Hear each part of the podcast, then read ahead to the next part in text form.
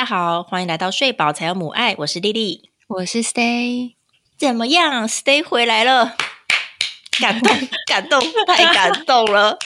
我们刚刚回去滑，我们原本是 跟大家讲说，Stay 跟大家请假一个月。那我回去滑，发现你已经一个半月没有录音了。是的，我的麦克风都长灰尘了，真的假的？好，今天强势回归，强势回归，说是强势回归，但但现在暑假嘞，嗯，对，没错，空气应该是也跟着一起放暑假吧。是的，所以我们还是要跟各位听众报告一下，接下来呢，Stay 跟我可以一起录音的时间也是少之又少啦。那碰击健康了，Stay 在他的生活中强势回归了，但在这个节目上还没有啦，好不好？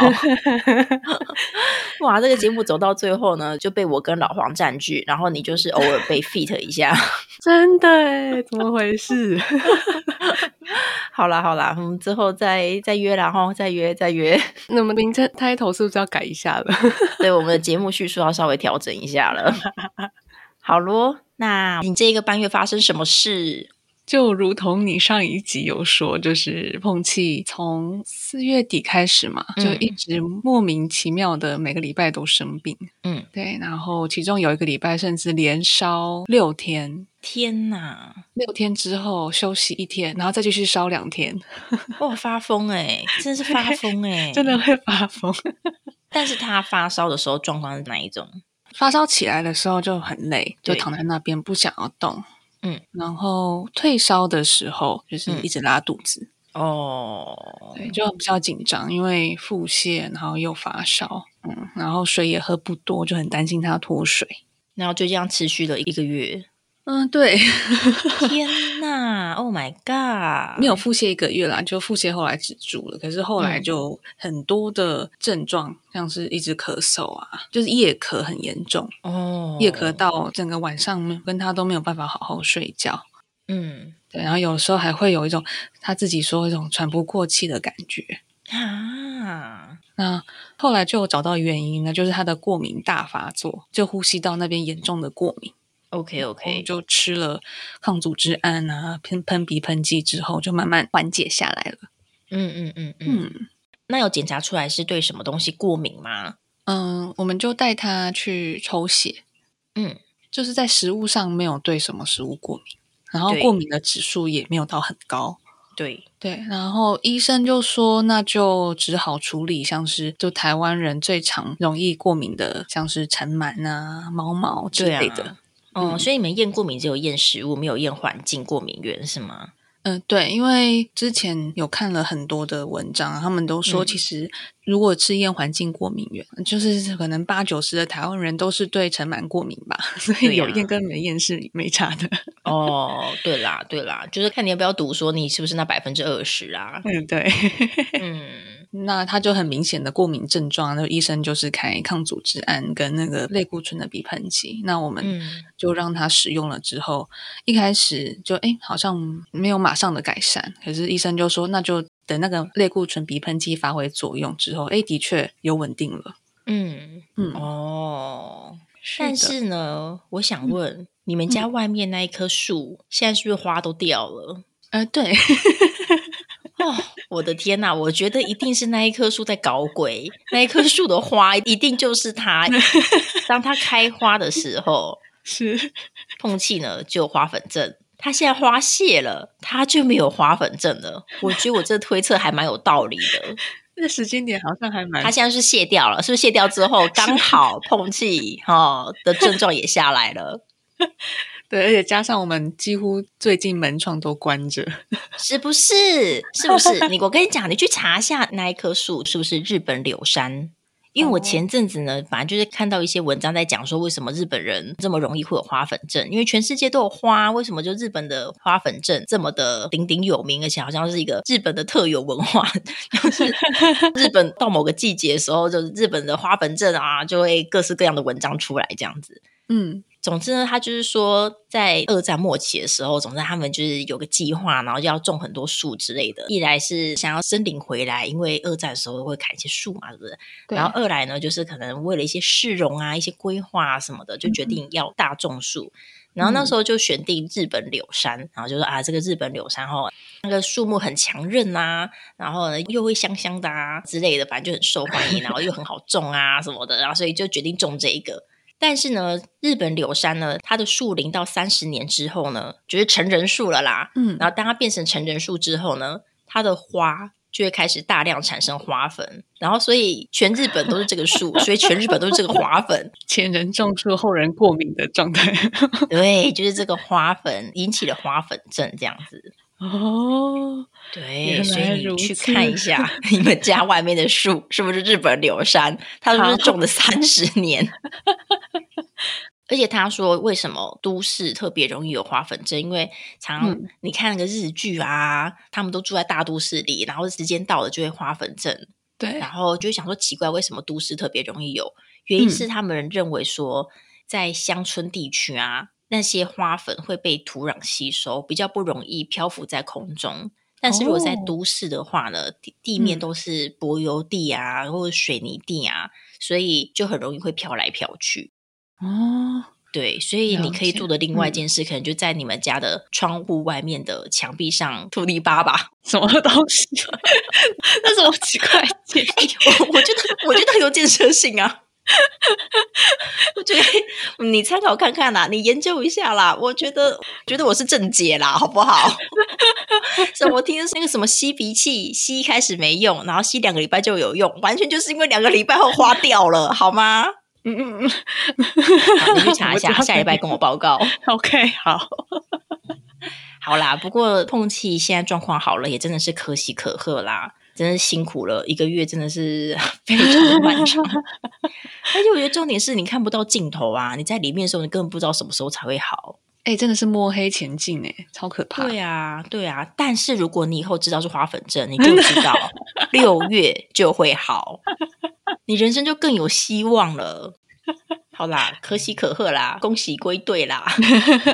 耶，我回来了。嗯，那我们今天要聊的主题是跟称谓这件事情有关。嗯，我跟你说，最近呢，我们带小何去上游泳课，不是那一种什么围着泳圈的那种飘飘的那一种，那种那种真的好贵，那个我真的是花不下去。就是 YMCA 的给小朋友的游泳课。他是不用泳圈，那家长就是抱着你的小朋友一起下到游泳池，让小朋友可以熟悉水性这样子。哦，四个月开始就可以去上了。嗯嗯，然后他现在一岁多嘛，想说，哎，那就带他去上看看。主要是因为我们在公园有认识一个小朋友的妈妈，反正就公园玩一玩，然后他们就玩在一起，然后我们就互相聊天一下这样子。然后妈妈就跟我讲说，你们有没有让小朋友上游泳课？然后干嘛干嘛干嘛？我开始以为他是直销，然后后来发现没有没有，他就是热情想分享资讯这样子。然后哎，我们就跟着去上，发现 很赞呢。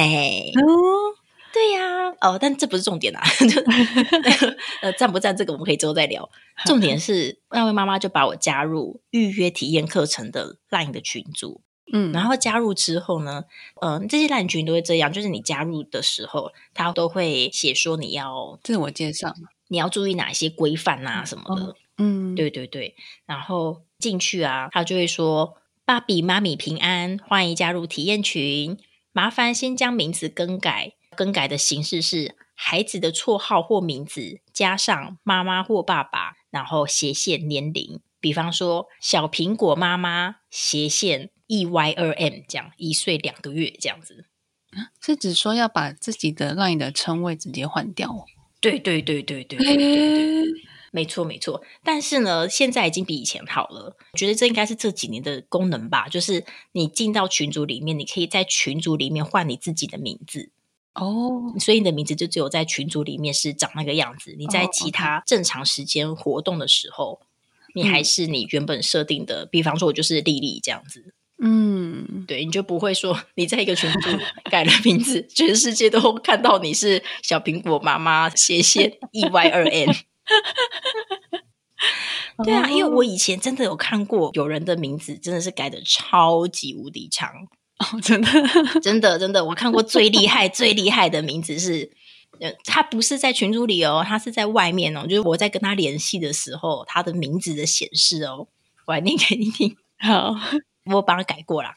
假设他的本名叫某某婷，好了，嗯，他的烂名称就是小草莓妈妈、小葡萄妈妈、圈圈理财专员某某婷、叉叉顾问某某婷、婷婷、Amy、日文班萨库拉，超长，超级长。我那时候就有点被震折到，你知道吗？我就想说，哇塞，原来就是当我换了一个身份，因为他比较特别，他不但是小朋友的妈妈，可能可能他另外的工作就是比较接案型的，对对，所以他就要把自己的职称也打上去，然后加上他可能就是上了一些语言课程，然后会有一些。那个要课堂讨论，所以他就要把他的英文名字跟日文名字也放上去，这样。对，可能就是因为他有太多身份了，所以，然后他有两个小孩，所以他就把所有的名字全部都打上去，就也是某种方便啦。但我那时候就有点有点被吓到，就想说，哇，以后我有小孩之后，我的 我的我的显示名称就不再是丽丽，我显示名称就要变成就小何妈妈，对，就就要变成小何妈妈，嗯。然后我有两个小孩的话，就变成小河妈妈跟山坡妈妈。山坡，山坡，因为门前有萧河，后面有山坡嘛。对啊，我就想说，我有点抗拒这件事哎。嗯，我已经习惯了，怎么办？已经习惯了是吗？对。不过我觉得现在因为赖后来推出的功能吧，你就只需要在那个群组里面改名字就好，很赞。嗯，对啊，对啊，对啊，但是前提也是要那个老师们知道如何弄一个像这样子的粉丝群组吧。就如果他只是把所有人都拉进同一个群组，就没有办法的样子。哦，是哦，应该是因为我现在去我朋友的群组里面，我没办法单纯改我自己的名字啊。哦，所以就希望幼儿园老师们都能够学会这样子的功能。你在幼儿园的时候，老师都是怎么样称呼你啊？就是你们有没有一个 LINE 群，里面大家都怎么样子讲自己？哦，就一开始都会先自我介绍啊，像我就会说：“大家好，我是碰气妈妈。”嗯，哦，你就直 接说你是碰气妈妈。对，哦，这是不是当你成为家长之后，家长们之间其实没有人在 care 彼此的本名叫什么，他们只要 care 你的小孩叫什么？嗯，对，没错，在在群组里面，就大家都在自我介绍，我是某某某某的妈妈，某某的爸爸。嗯，然后有的时候为了方便记忆，可以就是直接帮对方改嘛。哦，对对对对对，嗯，目前就已经习惯了。虽然我在生小孩之前还蛮抗拒这种事情的，是哦？为什么？差在哪里？就以前在光是想象这样的事情的时候。就不太喜欢自己是因为孩子而存在的感觉哦。那之后就是生孩子之后啊，不管是在看诊啊，或者或是参加外面的课程，然后就发现说，哎，讲某某妈妈是一件一开始很很不习惯了，可是后来就已经习惯。那我也开始称呼其他孩子的妈妈、爸爸，就是某某爸爸妈妈。哦，然后我就发现说，如果我要去记孩子的父母的名字的话，对我来说是额外的脑力支出。对，我觉得这一点其实也蛮重要的耶。我觉得以前年轻的时候，你完全不会想到，之所以这个文化会这样运行的原因是生理上的限制。对，就是要记班上的孩子的名字，就要花一段时间了，还要记他们爸爸妈妈的名字，这样子，嗯。要年纪三倍的名字吗？对呀，对呀，就是这样。但是以前就会觉得说啊，就这个名字啊，你有用心的话，你就是应该要把人家名字记下来啊。但现在真的是会有点，会有点障碍。对，有点年轻的时候可能记得起来。对对，年轻时候真的 OK，十年前的我绝对是没问题的。现在真的有点难呢。对啊，像我之前参加共学团啊。就共学团里面几乎都是用名字来称呼彼此，哎，没错，某某妈妈、爸爸，对对对，我是还蛮喜欢的。可是我后来发现，就是我很难记得，然后有的时候会记错，就对对方感到非常的不好意思，然后或者是会记错这个孩子的爸爸妈妈是另外一个爸爸妈妈，就感觉抱歉。我刚带小何去参加共学的时候也是这样，哎。就的确一开始名字会有点记不太起来。然后一开始的时候，其实里面共学的爸爸妈妈们，其实大家都了解名字很难记这件事情，所以大家都会说没关系，反正你就多来几次，你就会慢慢的记得了。啊，要是你忘记的话，你就问这样子。哦，嗯。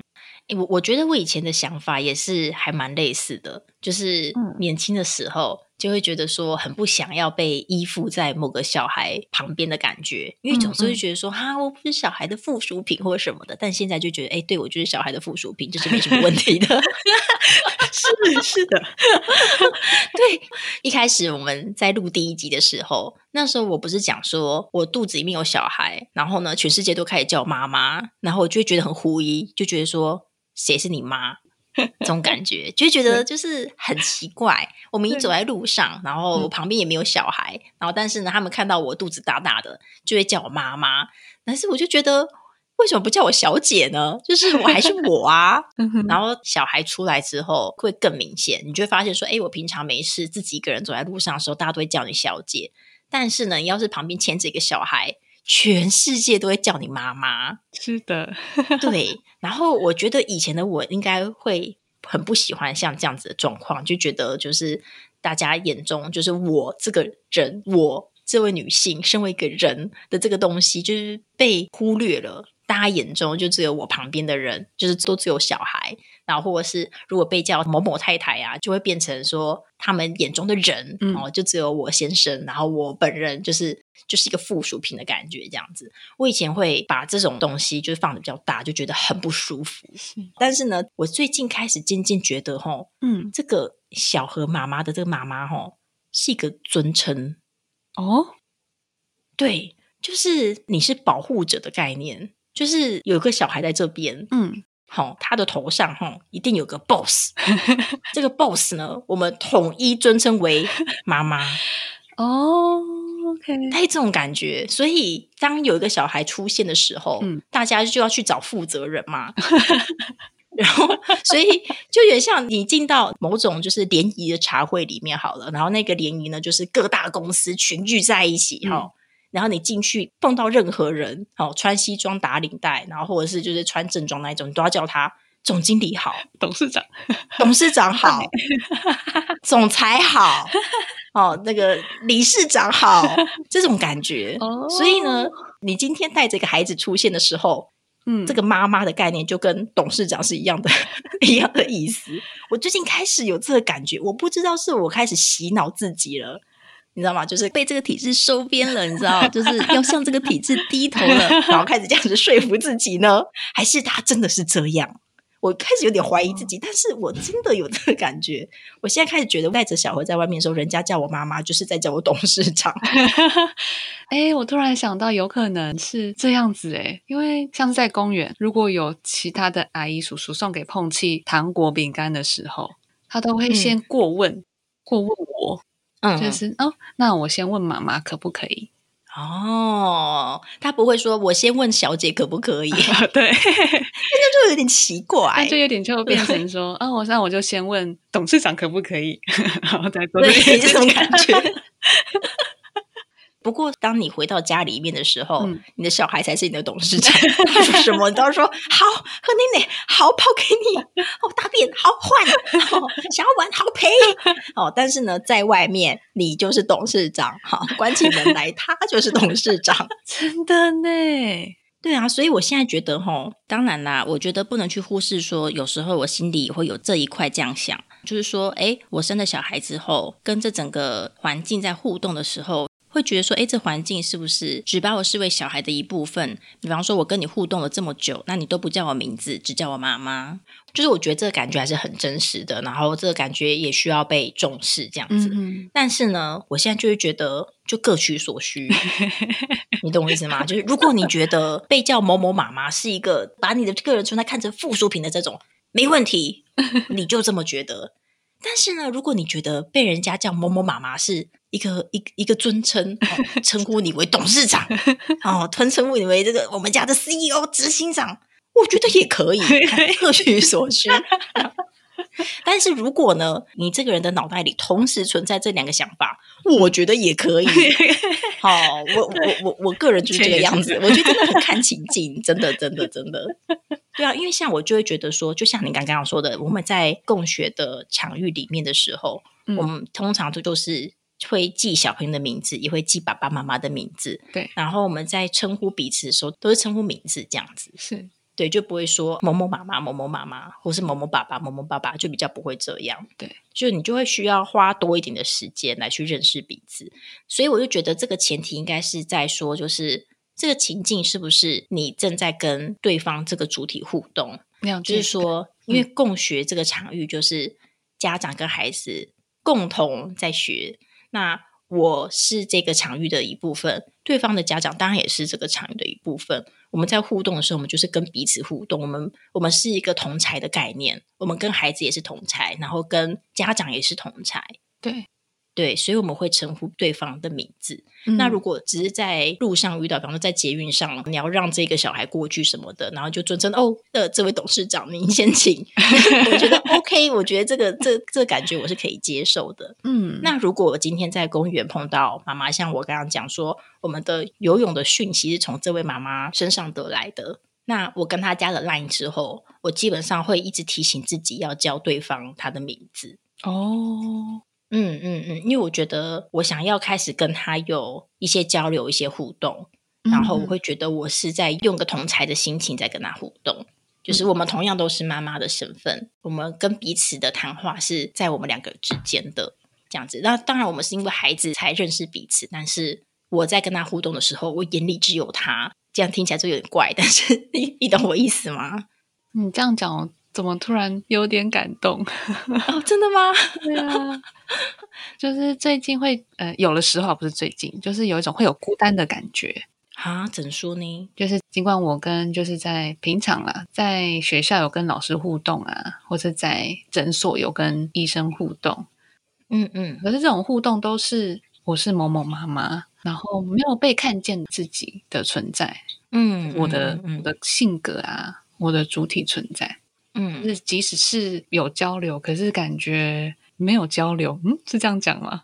哦，有交流，但他不是在跟你交流，对，是在跟孩子的代言人交流。对对对，啊，那我大概懂你的意思。就难怪常常妈妈们会说，觉得孩子带久了会有孤单的感觉。因为即便他要跟呃很多人谈话，因为孩子缘故得跟很多人交流啊、谈话什么的，但是他们在谈话的时候，他们的身份都是孩子的代言人，他们身份都是董事长，对，然后董事长总是孤单的，应该是吧？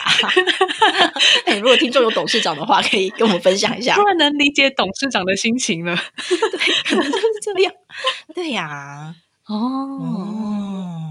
原来呀，对呀，所以我自己会鼓励自己啦，就是说，就像在公园，就还蛮常会遇到妈妈们之间会互相搭话聊天啊。嗯，你有遇过吗？嗯，还蛮长的。对啊，就是三五时大家就会交流一两句话，通常就讲说，哎，那个高雄哪个地方很适合带小朋友去玩，或是哎，你们家小孩的鞋子穿什么牌子的，然后就简单交流。但这个交流不一定会留下资讯嘛，对不对？嗯。但我会觉得说，如果哎哪一天我们真的要留下彼此的资讯，不管是因为什么原因留下彼此的资讯，那对我来说就是我们未来会有更多的交集。那我就会觉得至少多认识你这个人一点吧。那我就会想要记住你的名字哦，对，但是一开始还是很难记啦，是会就是努力的记得这样子。我觉得是一个心意啦，我也会希望人家这样对待我。嗯哼哼哼，哦，对呀，有被鼓励到的感觉。对 呀，试试看，stay，痛气妈妈，stay，你觉得如何？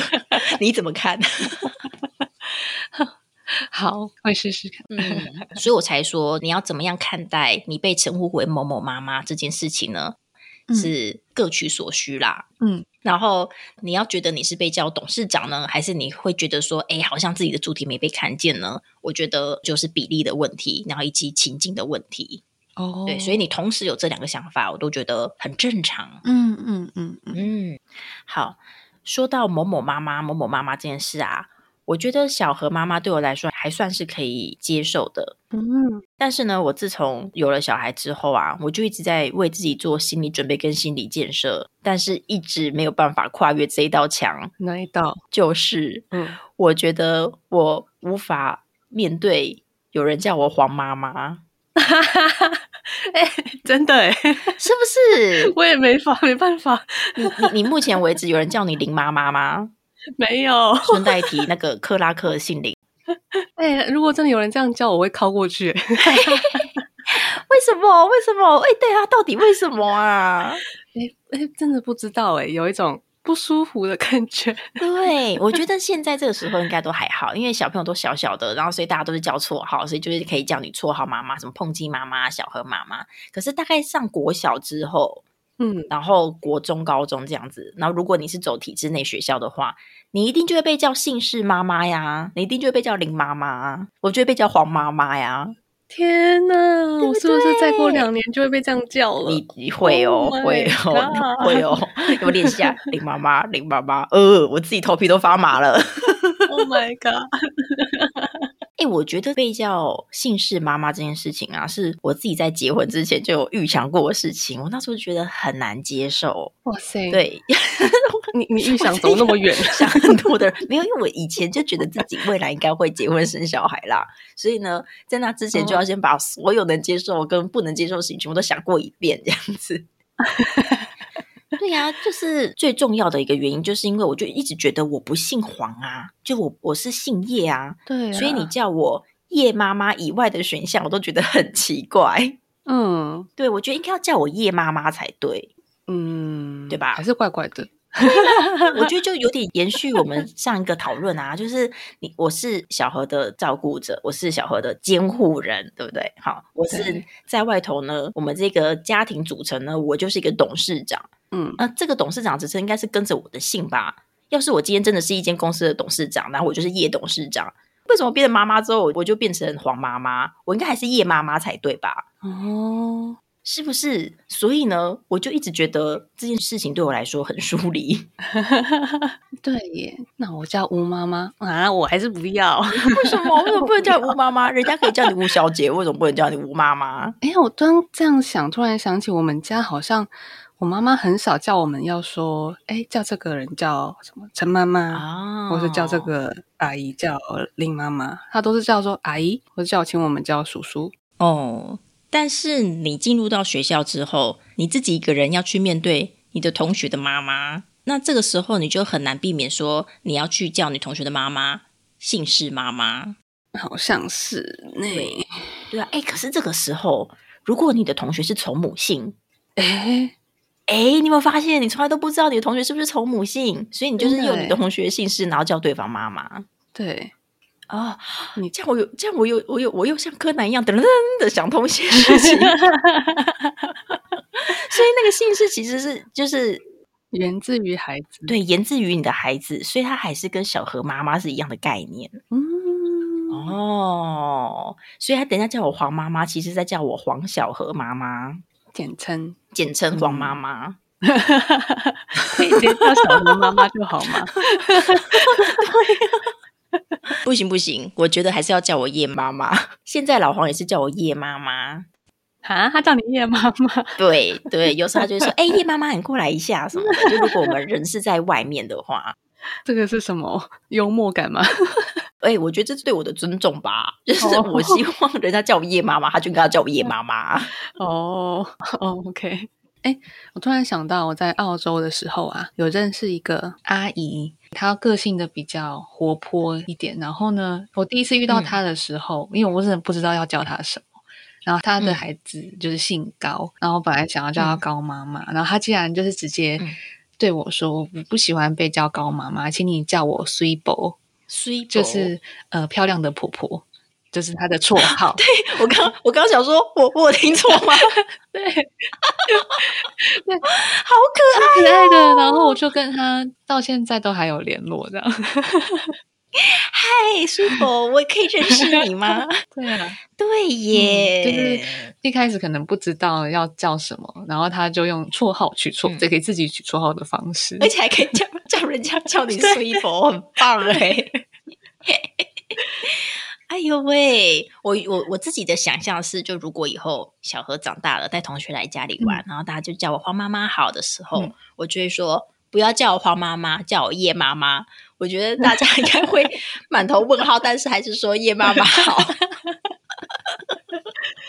但是我觉得，如果就是我要叫大家说不要叫我黄妈妈，叫我睡伯，大家应该 虽然会满头问号，可是会可是会觉得很好笑。好，我考虑一下，我考虑一下。对，我也来开始想一下，以后他的同学要叫对呀，想要被怎么称呼这件事情。嗯，那位妈妈真的是很有智慧。对，说到这里呀，我想要天外飞来一笔一下，就是我记得你之前有跟我讲过，说你们家的社区管理员啊是叫你吴小姐，我觉得很棒哎。对我真的觉得，我真的要帮他拍拍手。哎，你这样讲，我真的觉得这些物业管理公司他们是不是有是不是有类似的规定啊？因为我们家的管理员是叫我叶小姐，我觉得很舒服。哎，哎，对呀，他就不会叫我黄太太。嗯嗯，我开始以为是想说，哎，会不会是是我们家的物业管理公司是这样？后来发现好像不对，因为我们家有换过物业管理公司，也是这样。然后你刚刚说你们家也是这样。嗯，我觉得很值得肯定。没错，如果是个 SOP 的话，棒。对呀，对呀。我觉得除了有那种他们真的是在看着我跟我讲话的感觉之外呢，我觉得还有一种就是这个家也是我的家的感觉。对，就如果管理员叫我黄太太，就会有一种就是哦，这个家是皇家，然后我是那个皇家的二当家的感觉。嗯嗯嗯，就是第二名这样。但如果他叫我叶小姐的话，就会有一种哎，这个家是姓黄的先生跟姓叶的小姐，就是一起组合而成的，我就很有存在感，你知道吗？我是很重要的组成的一份子。对，有时候收到包裹啊，就是管理员跟我说吴小姐，然后有时候我就突然惊醒，嗯，惊醒，太 夸张，就是有一种很谢谢他提醒我，就是我也是这个家的其中一份子哦，要不然在外面都是被叫，就是像是碰亲妈妈，哦。嗯，哎，我觉得听众会不会觉得啊，不就是个称谓？怎么怎么这么多感想？但是真的，真的，你真的是，如果你浸在这个日常当中的话，你真的就会觉得，突然被叫个吴小姐，那个感觉真的差很多，空气都闻起来都舒服很多了。是的，对呀。哎，但是呢，哎，我前阵子啊，就看到个作家叫吴小乐，然后他的脸书上面呢，就是说，因为他前阵子刚结婚。然后他的脸书上面就写说，就是他结婚之后，哦，想过很多会被叫什么什么太太的场景，但没想到他第一个碰到的是被叫财委太太，因为他先生是财委，然后是他被第一个被叫是财委太太，然后当下就觉得就觉得五味杂陈，就想说。怎么 怎么怎么？然后，但是他这样讲，我真的是非常有共鸣哎，因为平常我们管理员都是叫叶小姐嘛，但是呢，他们第一次称呼我为什么太太的时候，也是叫我财委太太。对，对，因为之前老黄也是财委，然后他叫我财委太太，说我就嗯这样子。但是这件事只有发生过一次，但是呢，因为我们社区每年都会办圣诞晚会，对，然后办圣诞晚会的时候，那个就会有抽奖环节嘛。然后抽奖环节就会请社区的委员来颁奖，这样子。嗯，然后那一年圣诞晚会刚好老黄上台北，所以呢，老黄就派我去帮忙颁奖，所以我就很尴尬的上台，然后他们就说：“哎，这是我们的财委。”呃，我就说：“呃，财委的太太。”嗯，我就想了很久，就嗯，就就就就就吐出说，嗯，财委的太太这样。啊，那呃，我们这个财委的太太来颁奖，这样，那个大小子觉得哦，好痛苦哦，好好有趣，就是也不好，就就啊，就就这样啦。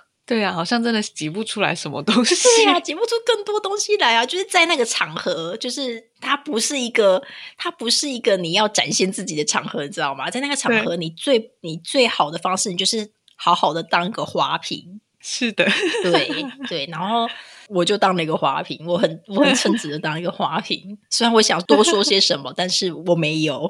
哎，这怎么听起来很像那种公司里面，就是有上司的太太来，就是什么啊，总经理的太太。哦，对对，总经理没有出席，请总经理太太来为大家颁奖，但是感觉很奇怪呀。我就想说，为什么干脆就不要叫财委颁奖就好了，就把财委拿上就好了，就硬是要我上去，我那尴尬到爆哎！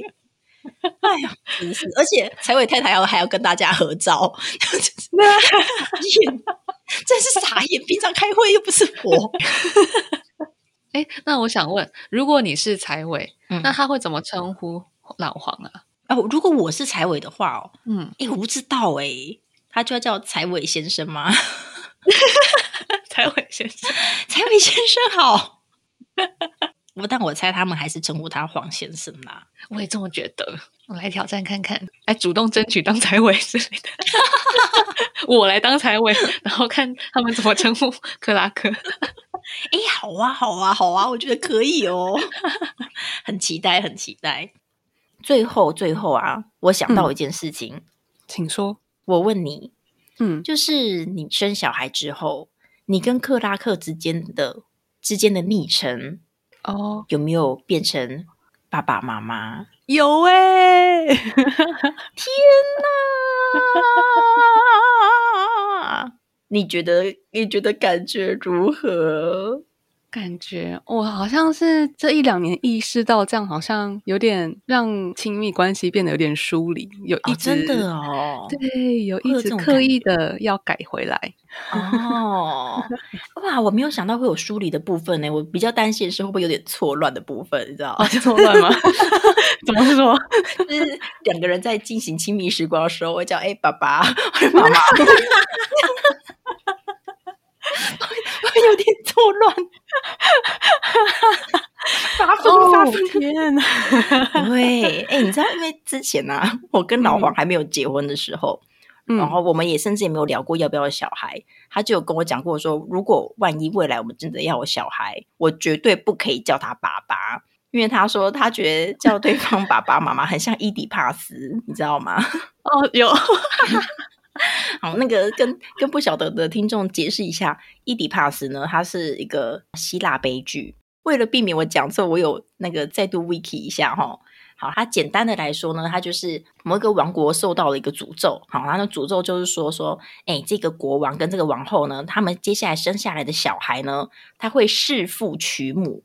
然后受到这个诅咒之后，国王就超级紧张嘛。这个小孩生出来之后，就把他丢到森林里面，让他自生自灭。结果这个小孩，哎呦，命很硬，就长大了。长大之后呢，就有听说自己未来会弑父娶母，然后他就想说，哈，希望这件事情不要发生，所以他自己也就离开那个地方，发誓自己再也不要回去。然后，但是呢。这个小孩就在路上的时候，就离开这个地方，在其他地方的路上的时候呢，就碰到一个马车，然后跟那个里面的人起冲突，然后就气气气，然后就把里面的人就是都杀掉了，只有其中一个就是他爸，但他都不知道这件事情。然后之后呢，后来他就到处流浪，然后最后又碰到一个机缘，然后碰到那个机缘之后，他就娶了一个那个国王的遗孀这样子，然后很快后来才发现，哦，原来是他妈，所以就算。所以呢，就算他努力的避开这个预言呢，最后他是弑父娶母了啊！但这些故事其实并不是重点，重点就是伊底帕斯呢，就是很常会被引申来讲说，哦，这个这个人就是那个恋母情节啦，哈。啊，跟妈妈结婚啦，这样子，好，能不能直接这样对应？可能还有待仔细的文学分析跟讨论啦。但这不是重点，重点就是老黄说他不想要伊迪帕斯，他可能戏剧系念的比较认真，很快就会连接到这个。而那时候我们啥都还没有的时候啊，就说他绝对不准我叫他爸爸。哦，哎，那你现在叫他什么？我现在就叫他小何爸爸呀。哦，对，他说不能直接叫他爸爸，因为好像真的就要叫他爸爸。但如果我前面加个小何，叫他小何爸爸，感觉就是在叫一个一个称呼这样子，嗯，就是他是一个代表人的感觉。OK，对我那时候在想说，好，我不要叫他爸爸，我要叫什么？因为我那时候还没有想到可以叫小何爸爸，所以想说，哇，很常听到人家就是直接。延续跟伴侣之间的昵称嘛，比方说就在小孩面前叫自己的先生老公，或者是就叫他就就叫他老黄之类的。可是叫老公这件事情，就是不是有很多故事都是这样吗？就是小朋友到一定的年纪就会开始学爸爸妈妈叫称谓，所以呢，就会有小女孩跟妈妈一起叫老公。嗯，有啊，碰气有一次就对不对？是不是？这个画面我也无法接受哎，我无法接受哎。那碰气跟着你叫老公的时候，你你你你怎么反应？就大笑啊。然后就好好的跟他说：“这个老公只有我可以叫哦，所以他不会生气，说我要叫老公，我以后要跟爸爸结婚，所以他也是我老公之类的嘛。我就自己延伸很多剧情啦。他是问我说：‘那爸爸怎么叫嘛？’我就说老婆，然后他就很兴奋的老婆，老婆 他就说他就叫你老婆嘛，好可爱，他说：“他也想要这样叫我。”啊，哎，我觉得这个剧情好像比较可爱耶。啊，好啦，那个看看网络都对我做了些什么，我的脑中都是一些肮脏污秽的画面。你。好，好啦，好啦，好，那那那那那好，我我会我会我我觉得这样也可以啦。但总之现在就是都叫小何爸爸这样子，然后他会叫我叶妈妈，所以我就以后小何出去外面跟他介绍他妈妈叫什么名字，他就会说哦，我妈妈是叶妈妈，很 OK 啊。哎，但是我后来发现啊，有时候老黄会叫我妈妈，嗯，对。对你怎么可以自己这样子？怎么可以自己打破这个誓言？对不对？你问他，但我后来有我问他，他说他会在小何面前叫我妈妈，因为现在小何在学爸爸妈妈嘛。对，所以呢，在小何面前，我们就会称呼彼此爸爸妈妈，让小何可以在这个情境里面这样子。哦，这我还可以接受。但有一次，应该有一两次，就是小何已经睡了，老黄就进来，然后就看着我说：“哎，妈妈，你吃过晚餐了吗？”我就想说，被我抓到了。你怎么一直惦记着这样的事情？我就是把这个奉为真理，一直在那边供奉着耶。然后想说，你怎么可以这样打破？那后来呢？哦，后来我当然就左耳进右而出啊，我累得要死啊，这边挑鱼病很讨厌吧？对呀，哇，那克拉克有意识到他也叫你妈妈吗？他好像比较少叫我妈妈，好像是我比较常叫爸爸。哦，为什么啊？Why？你虾米呢？都是的。嗯，我刚突然想到，该不会是因为我是主要照顾者吧？然后我就常常会跟着女儿一起，就跟一起叫，对，一起叫。哦，哎，有有可能呢。我跟碰气两个人的时间就是比较长。嗯嗯嗯。聊到克拉克的时候，我都会一起叫，哎，爸爸怎么样？哦，有可能呢。好啦，那我我也不要挑老黄叫我妈妈啦。体谅一下。好好好好好。那为什么你会觉得这样子？会有疏离感啊，那个疏离感就是我发现会有这个家庭完全以孩子为中心啦。哦，嗯，就是我跟我老公之间的情感连结好像是变得可有可无。我自己这样子想象的。哦，我我大概懂你意思啦，就是说就比较少有两人时光啊，或是两个人，就是呃，你们一开始交往，毕竟还是从两个人开始嘛。就会感觉好像比较少了那个两个人之间的联系的那一种悸动的情怀，这种感觉是的，少了一点浪漫。在有孩子之前是就老公老婆嘛，就是我觉得这个称谓也其实也牵系了很多的回忆啦。哦，然后孩子出生之后就换了一个称谓，就有种哎跟那个回忆好像越来越遥远的感觉。哦。不如等一下走出录音的房间就老公一下吧。嗯哦，有啊，现在就有慢慢再改回来。OK OK OK OK。咻！不如等一下就把碰气丢去婆家去了。哦，他等一下要要丢他去上课了。哦，很棒！把握那一个小时，好好的约个会。好啦。那我们今天讨论了一长串各式各样有小孩以后的称谓，其实我觉得这些称谓真的是很需要时间适应呢。对，对呀，但是大部分的我都不太想要适应，哎，完全是一个适应不了的状况。就是没有办法适应的话，那就只好请你身边的人适应你的版本。没错，只好请身边的人也一起来。叶妈妈，叶妈妈，那我也要叫你。好奇怪，妈妈，好吧，我适应一下。对呀，不然人家要选一个姓氏，要到底要选什么？那就叫阿姨就好了嘛。但是就是有时候也会有这个情境，就是小朋友的同乐会啊，这种。就是妈妈们都会出席，然后看小朋友在那边表演啊，或者是在那边玩啊、同乐啊的场合。如果你要对方叫你阿姨，全场的人就一大堆阿姨耶，几十个阿姨耶，拜托。所以这个时候就一定会叫姓氏妈妈。嗯嗯嗯嗯，对呀，除非他跟你的小孩很熟啦，他就会叫你同亲妈妈。但是比较不熟的，应该都还是会尊称一下姓氏妈妈。好吧，我习惯一下。好吧，那不晓得我们的听众们呢，就是有经验的人是怎么样度过这个适应期，或者是大家有没有觉得这些称谓确实有些地方不太合理的？欢迎大家来 Podcast 底下的留言区留言给我们，或者是来 IG 跟我们互动，告诉我们哦。